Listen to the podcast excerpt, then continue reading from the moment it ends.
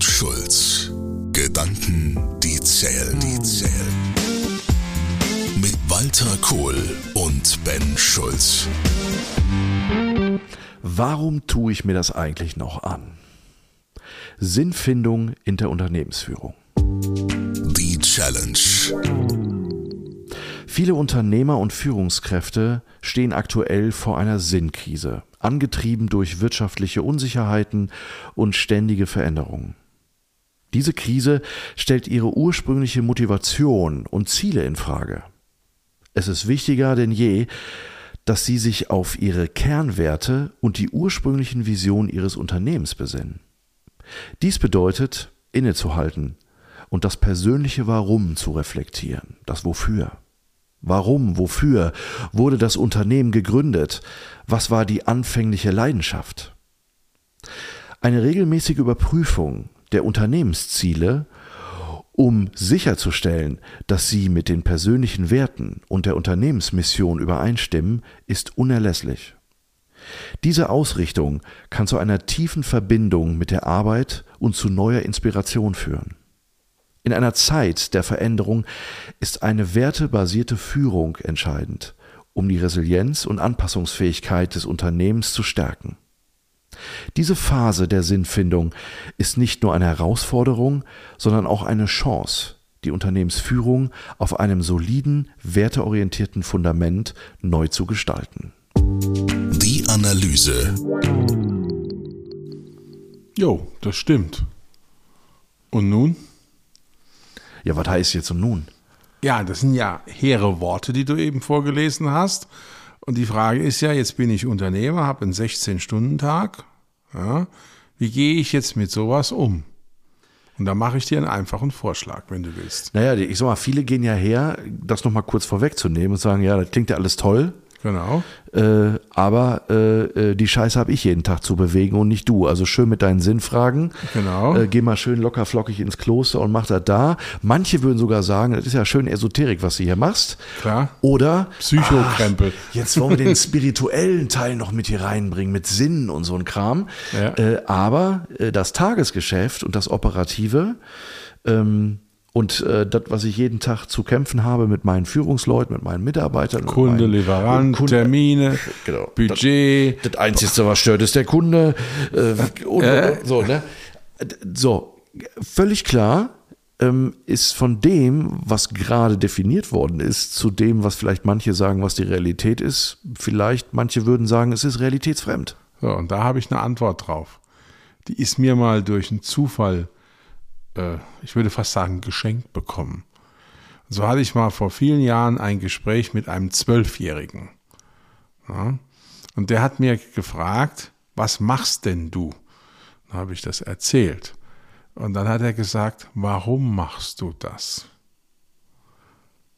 Und dann hatte ich keine Antwort, weil ich nämlich genau diese Sinnthematik nicht in drei, zwei Sätze packen konnte, die für einen Zwölfjährigen plausibel, glaubwürdig, verständlich sind. Also wir reden hier gar nicht über Esoterik und wir reden auch nicht über Psychokram und unmännlich und was ich da alles schon gehört habe in dieser Ecke, sondern wir reden über was ganz Pragmatisches. Ich würde jemandem, der so reagiert, sagen, okay, sag mir in zwei Sätzen, warum du es machst. Und zwar so, dass ein Zwölfjähriger es versteht. Und wenn du das kannst, dann hast du einen Sinn. Und wenn du es nicht kannst, hast du im Zweifelsfall einen Energiefresser, weil du durch Selbstdisziplin und Aushalten sozusagen hier eine Überbrückungsstrategie fährst. Und das kostet einfach nur Kraft, Lebensfreude und Zeit. Boah, weißt du, was mir gerade einfällt? Das, wo du das jetzt erzählst, fällt mir auf. Ähm, das ist einige Jahre her. Ich weiß nicht, das ist bestimmt schon vier Jahre. Bestimmt vier, fünf Jahre ist das her. Da saßen wir sonntags, mittags mit der Familie, äh, mit meinen Kindern. Es waren nicht alle Kinder da. Ähm, ich glaube, es waren, ich bin ja Patchwork-Familie mit sechs Kindern. Es waren nur vier da. Ich habe ja Zwillingsmädchen und die jüngsten sind die Mädchen. Und ähm, die müssen auch zu dem Zeitpunkt so elf oder zwölf gewesen sein. Und dann sitzen wir beim Mittagessen Und ich weiß das noch genau. Ich sitze vorne vor Kopf. Rechts äh, neben mir äh, saß eine meiner Töchter. Und auf einmal sagt die, Papa, ich habe mal eine Frage. Wann warst du das letzte Mal so richtig glücklich? Mhm. Äh, Treffer mit Schiffs. ich habe ich hab in dem Moment hab ich gedacht, boah, was ist eine Scheißfrage. Was mach, was sagst du? Ich habe gerade kein, ich habe mir fielen Ja. die Worte, also mir fiel fast die Gabel aus der Hand. Ja, klar. Ich habe in dem Moment habe ich gemerkt, ich wurde so hart mit mir und der Realität gerade konfrontiert, Das ist ja genau mein Punkt. wo ich gemerkt habe, ich habe gerade keine Antwort darauf. Und dann, wie wir Erwachsenen dann immer so sind, ach weißt du, ähm, das machen wir. Äh, lass uns erstmal fertig essen, da reden wir nachher nochmal drüber und äh, dann kann ich dir das genau. manjana. Genau, genau. So, äh, ähm, so typisch, dass man so eine typische Ja, ja, erwachsene das- Antwort Das gibt. ist ja ne? genau der Grund, warum ich sage, wie sagst du es einem Zwölfjährigen in zwei, zwei Sätzen? Aber was, wo, wo, wo ich gerade drüber nachdenke, ist dieses Thema, wann warst du das letzte Mal wirklich glücklich? Und wenn wir hier über diese Thematik äh, sprechen, Sinnfindung in der Unternehmensführung, auch dieses Thema Glück, Zufriedenheit, bei mir angekommen zu sein, erfüllt zu sein und und und, diese Gefühl von ich, ich tue etwas Sinnhaftes, ähm, es ist sinnstiftend, es, es hat etwas, es beantwortet die Frage, warum und wofür. Ähm, das hängt so nah beieinander und damals, äh, das war so ein Schlag mit der Dachlatte bei mir Ja, zwischen den Augen, in dem Moment, wo ich mir, wo ich zugeben musste, ich habe in dem Moment keine Antwort darauf gehabt. So, und jetzt müssen wir noch eine Sache klären, was heißt Sinn? Und das ist jetzt meine persönliche Meinung. Für mich ist nicht Sinn irgendein grandioses Riesenkonzept, das so generalistisch über unserem Leben oder einem Leben schwebt, sondern Sinn ist einfach der nächste Schritt. Für mich ist Sinn, wenn ich eine Situation sehe und ich greife ein, um zum Beispiel einen Schaden abzuwenden oder jemandem zu helfen oder etwas für mich subjektiv Gutes zu tun. Das ist Sinn. Sinn heißt, sich mal zu kümmern, etwas zu sehen und direkt ins Handeln zu kommen. Also zu handeln eigentlich, oder? Ja, Handeln kann ja auch Aktionismus sein, Handeln kann auch negativ sein. Ähm, nein, Handeln im Sinne von, das ist etwas, wofür ich stehe. Was ich im Zweifelsfall auch, wenn ich es wollte, was ich oft nicht will, ans schwarze Brett hängen kann. Ja? Wenn ich einfach jetzt eine Situation mit jemandem habe und dann kann ich da eine Hilfe sein oder ich kann Teil der Lösung sein, ich kann äh, durch eine herausfordernde, neudeutsch Challenge, Challenge eine, eine, Klärung herbeiführen. Ja? Ich bin jetzt im Startup-Bereich unterwegs und dann ruft mich einer meiner Startup-Leute an und die sind, wir haben zwei Digital-Startups, die können natürlich die ganze Technik, ich kann das überhaupt nicht. Ne? Ich kann ja kaum ein iPhone einrichten. Aber dann geht es um Vertragsfragen. Das ist für die völlig überwältigend. Ich kann ihnen eine Antwort geben. Ich kann ihnen helfen, kann sagen, pass mal auf, das und das und das würde ich reinpacken. Und wenn du nachher mit dem Anwalt redest, schalte ich mich in das Zoom-Meeting mit rein und dann gucken wir, dass wir das glatt gezogen kriegen. Oder eine Liquiditätsplanung oder äh, Vorbereitung auf ein Bankengespräch oder äh, ein Vertriebspitch, so dass es eben auch ein Nicht-Digitalo versteht. Ja? Das ist für mich Sinn. Und das genügt. Und wenn man jetzt als Führungskraft oder Unternehmer seinen Arbeitsalltag einfach mal in diese vielen kleinen Schritte zerlegt und sich jedes Mal auch sagt, das war sinnvoll, was ich gerade gemacht habe. Dieses Personalgespräch, diese Lösung für den Kunden, diese innovative Form von Ablaufprozessen und, und, und. Dann sind wir doch schon ganz weit.